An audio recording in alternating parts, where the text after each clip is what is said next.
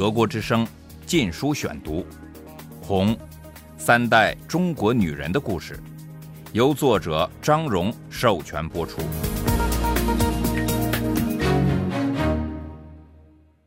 第二十二章：劳动改造，到喜马拉雅山边去。一九六九年一月至六月。第六节。我们进了海拔约五千尺的宁南，我的肠胃病又犯了，一吃东西就吐，眼前天旋地转。但是我们不能停下来，必须尽快到生产队，已在六月二十一日前办完迁移手续。由于楠楠的生产队较近，我们决定先去那里。我们在大山里爬上爬下，走了一整天。夏季的山洪咆哮而下，山涧里的水面上没有桥梁。温走在前面探水的深浅，金明把我背在他瘦骨嶙峋的背上。我们常常得在两尺宽的羊肠小道上走，一面是陡峭的石壁，一面是万丈深渊。学校里有几个同学就是在夜间行走时跌落悬崖摔死的。太阳火辣辣的照在头顶，我们都脱了皮。我渴得忍不住，很快就喝光了每个人水壶里的水，但还是渴。每到一个山涧，就一下子扑在地上，大口大口喝冰凉的山水。楠楠想阻止我，说甚至连农民也不喝这种没煮沸的水，但我顾不得许多。当然，紧接着是翻肠倒胃的呕吐。终于，我们看到了人家，门前是几棵大的板栗树，四下伸展着威风凛凛的华盖。农民们请我们进去歇脚，我一眼看见灶台上放着一个大陶钵，就舔着干裂的嘴唇，不知不觉走了过去。陶钵里可能盛着米汤，在这样的大山里是最可口的饮料。主人很客气的请我喝，米汤本应是白色的，但我看到的却是一片暗黑。突然一阵嗡嗡声爆发了，一群苍蝇从米汤表面飞起，再往里看，还有些被淹了。平时我见苍蝇就恶心，此刻却视若无睹，把苍蝇吹开，大口大口吞下米汤。到楠楠村子，天已经黑了。第二天，他的生产队长十分乐意的在三张证明上签字盖章，巴望他快离开。几个月来，农民们明白了，他们得到的并不是额外的劳动力，而是额外要供养的嘴巴。他们没法把这些城里人撵走。现在有人自愿离开，自然求之不得。我病倒在床，无法去自己的生产队，温就独自前往办理姐姐和我的手续。楠楠和她队上的女伴们尽力照料我，给我吃喝反复煮沸的东西，但我仍躺在床上浑身难受，想念姥姥和她美味的鸡汤。在那些年月，鸡是珍品。楠楠开玩笑说。我的肠胃病害得妙，只想吃最好的东西。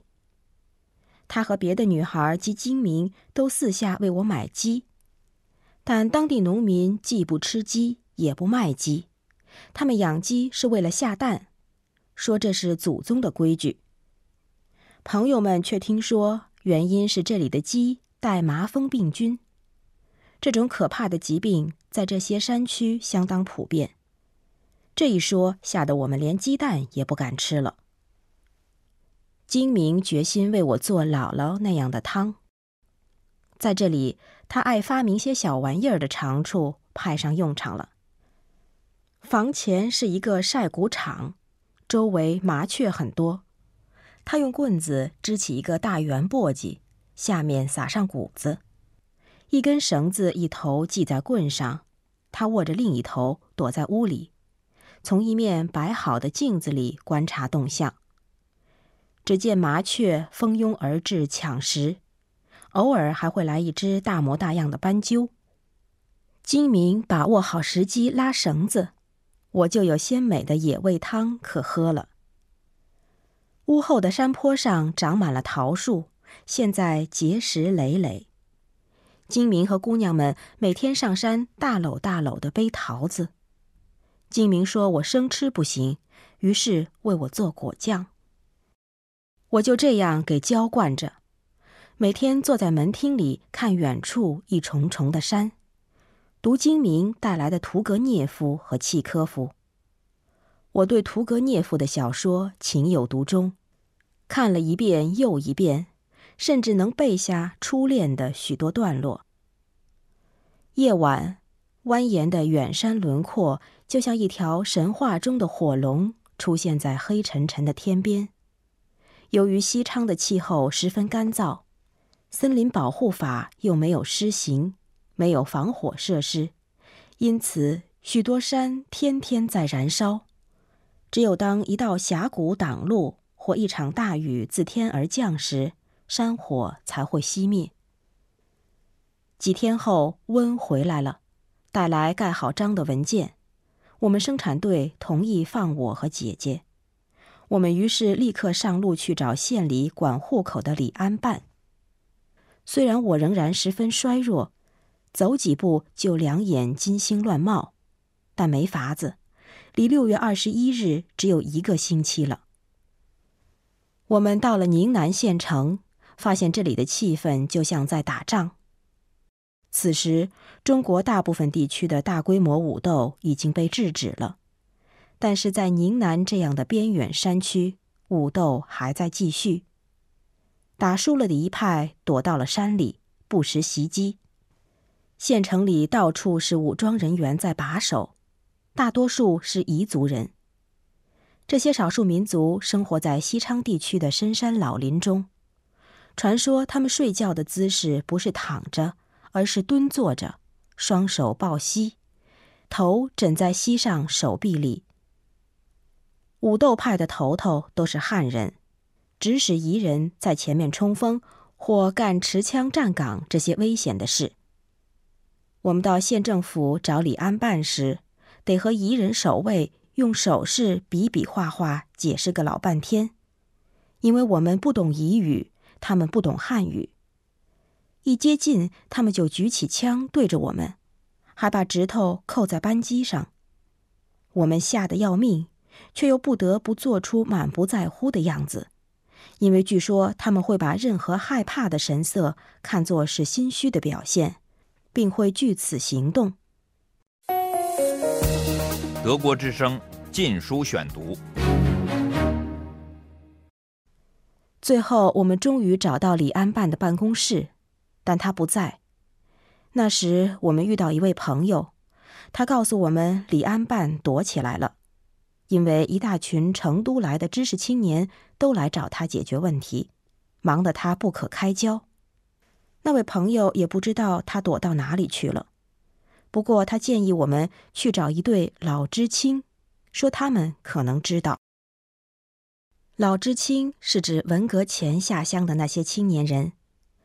共产党一直在动员大学考试落榜的青年到农村去。说他们可以在社会主义新农村的建设中大显身手，这鼓舞了青年的浪漫热情。于是有许多人响应了共产党的号召，下乡落户。农村生活的严峻，去了就出不来。眼见干部子弟即使应考落榜也不下乡的现实，使不少人由理想破灭而转为玩世不恭。这群老知青对我们十分友好，招待我们吃了一餐丰盛的野味，又去帮我们问李安办在哪儿。我们在等答复时，坐在宽敞的松木阳台上，面对一条叫黑水河的咆哮河水谈天。河中高高的礁石上，有鹭鸶用一只细长的腿独立着，一只伸展开，好像在摆出优美的芭蕾舞姿。有些露丝在飞翔，优雅地挥动白雪般的翅膀。我还从没见过这样自然而千姿百态的舞者。主人热心建议我们见到李安办时，向他暗示父亲的职务。一位乐呵呵的小伙子说：“他一听就会马上掏出大印来给你们盖上，因为我们学校颇有名气，他们都知道我们是高干子弟。”我对他们的提议半信半疑，有点犹豫地说：“但是我们的父母都成了走资派。”几人齐声回答，扫除了我的顾虑：“这有什么关系？他是老共产党员吧？”“是。”我喃喃的回答：“是高干吧？”“也算是。”我含糊的说。“但这是文革前的事儿了，现在……那有什么关系？有人宣布撤他职了吗？没有，那就对了呀。你看，事情明明白白，共产党老干部气数未尽。”那位乐呵呵的小伙子说。那时我还没有意识到，中国老百姓似乎从来没有真正认为毛泽东的个人权力体系足以取代文革前的共产党体制。他们似乎都相信，被撵下台的共产党干部还会东山再起。小伙子摇着头，加强语气：“这里的干部谁敢得罪你们，将来给自己惹麻烦。”我想起二挺骇人听闻的报复性迫害，中国人总得防着有权势或可能有权势的人哪天报复。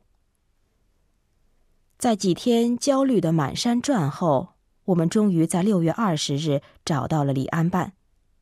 我一直在脑里演练该怎么说出父亲的职务，但和他一对话，就发现原来完全没有必要。李安办主动问我：“你父亲文革前干什么？”他又问了好多个问题，与其说是必要，勿宁说是好奇。问完后，他从外衣口袋里掏出一个肮脏的手帕包，打开露出一个木头印，还有一个扁平的小盒子，装的是印泥。他慎重其事地把章戳在印泥里，然后在我们的三张证明上。一一盖上了大印。在户口冻结二十四小时前，我们总算盖到这个非同小可的最后一章。当然，我们还得去找管理户口簿的办事员拿户口簿，不过这只是手续而已。我一下子松懈了下来，结果是剧烈的胃疼和腹泻。我挣扎着返回县城，到达时。天已大黑，我们找到了县委招待所，这是一幢简单的两层楼房，在一个四面有围墙的院子里。招待所登记处没有人，整个大院儿也空空如也，大多数房间的门紧闭着，但顶楼上有些房门虚掩着。敲了敲，里面没人，我就进了一间，窗户开着。可以看到一处后院墙半塌，之外是一片田野。走廊对面是另一排房间，四下似乎连个鬼也没有。从房间里一些私人物品和喝了一半的剩茶，我猜出有人刚在这里走了没多久。我实在太疲倦了，没有精力去想这人是什么人，为何离开。我甚至没有力气把门关上，就一头栽在床上合衣睡着了。扩音器声把我惊醒，大声播放毛泽东的语录，特别震耳的一条是：“敌人不投降，就叫他灭亡。”凭经验，我马上意识到有人在攻打这座楼了。接着，我听到近旁子弹的呼啸声和玻璃窗的破碎声。扩音器在叫唤一个造反派组织的名字，警告他们赶快投降，不然的话，他们就要炸楼了。精明冲了进来，一些端着枪、戴着藤帽的人跑进走廊对面面向大门的房间，其中有一个满脸稚气的少年，背的枪比他还高。他们什么也没说，就冲到窗户边，用枪托砸碎玻璃，端起枪往外打。一个人看上去是这伙人的头领，要我们赶快离开大楼。原来这是他们这一派的司令部，现在反对派来攻了，我们当然越快逃离越好。但现在从楼梯下去已经不可能了，楼梯面对大门，出去就挨打，怎么办？我们疯狂地把被单撕成条，结在一起，像根绳子，一头拴在窗框上，另一头抛下楼。当我们手抓着被单，两腿乱蹬到地时，子弹嗖嗖打在四周的硬土上。我们弓着腰跑。跳过倒塌的围墙，一路飞奔，奔得像快断了气，直到感觉安全后才停下来。此时天色和玉米地都开始泛白，我们前往附近一个公社的朋友处歇口气，以决定下一步怎么办。路上听一些农民说，那个招待所已被炸飞了。在朋友处。有一个消息正在等我。我姐姐从成都发来电报，电报到时，我们刚好离开楠楠的村子，去县城找李安办。因为没人知道我在哪里，朋友们便把它拆开，逢人就告诉电报的内容，使得不管谁看见我，都能把话带到。我就是这样得知姥姥去世的。德国之声《禁书选读》，《红》，三代中国女人的故事，由作者张荣授权播出。